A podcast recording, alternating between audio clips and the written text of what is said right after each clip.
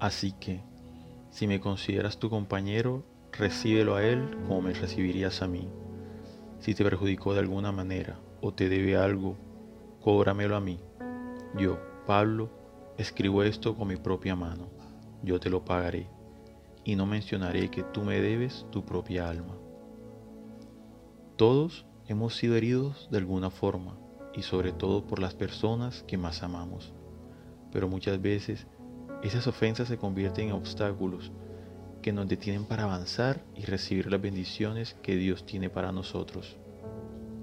Es que tú no entiendes, ni siquiera te imaginas lo que me han hecho, lo que he sufrido, nos decimos muchas veces. Entonces escuchamos la expresión, es imperdonable, no lo puedo perdonar. Pues sí podemos y además debemos perdonar. El apóstol Pablo en este pasaje le escribe a Filemón, un hombre de Dios, quien tenía un esclavo que le había ofendido de gran manera y no quería perdonarlo. Entonces Pablo apela a la justicia y le recuerda a Filemón que él había sido perdonado de sus pecados por Dios a través de Cristo. ¿Cómo es que ahora no quería perdonar? Si te debe algo, cóbramelo a mí. Estas mismas palabras le dijo Jesús a su Padre, refiriéndose a nosotros. Entonces, si Jesús ya pagó por nuestros pecados y nos perdonó, es imposible que nosotros no perdonemos, así la ofensa haya sido desgarradora. Nunca tendremos deseo de perdonar, al contrario, muchas veces queremos guardarnos el derecho a vengarnos por esa ofensa. Pero Dios nos enseña que tenemos que perdonar. El perdón no es algo que deseemos hacer por nuestro propio bien y no por el del otro. Cuando tomamos la decisión de perdonar, así nos sintamos en nuestras emociones hacerlo, Dios vendrá y pondrá ese perdón en nuestro corazón. En nosotros no está el perdón, pero en el corazón de Dios sí y Él puede sembrarlo y traer paz y libertad a nuestra vida.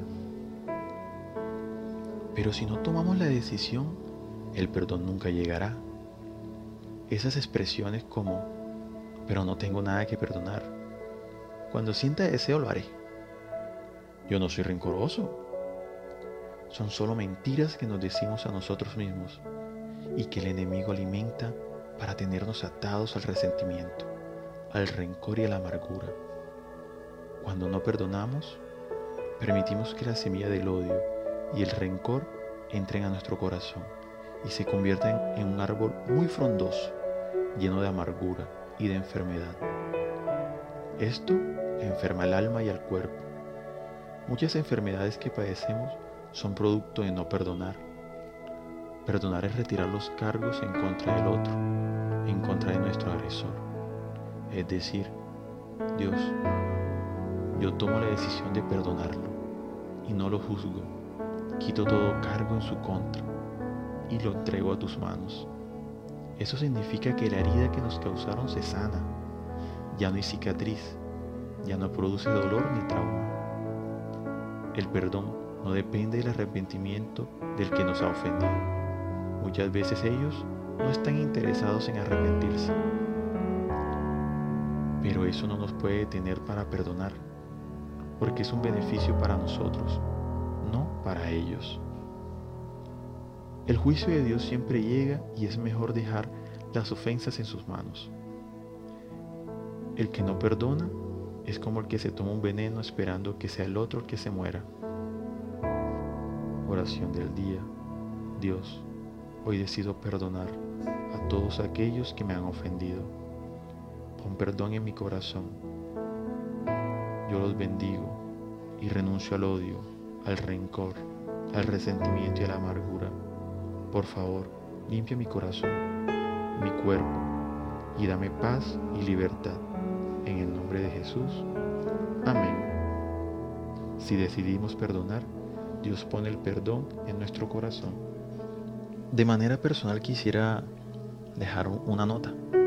Y es que esto que, acabo de leer, esto que hoy les acabo de, de compartir, fue el inicio de, un cambio en mi vida, porque yo estaba lleno de amargura, estaba lleno de rencor, estaba lleno de odio. Encontré muchas personas que me habían lastimado.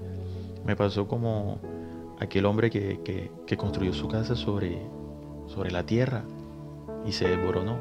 Así me pasó por no haber cimentado mi vida en Cristo. Y pues hoy puedo decir con mucha certeza y mucha fe que Cristo me cambió, cambió mi vida, me sacó de, un gran abismo, abismo de problemas, abismo de odio, abismo de rencor.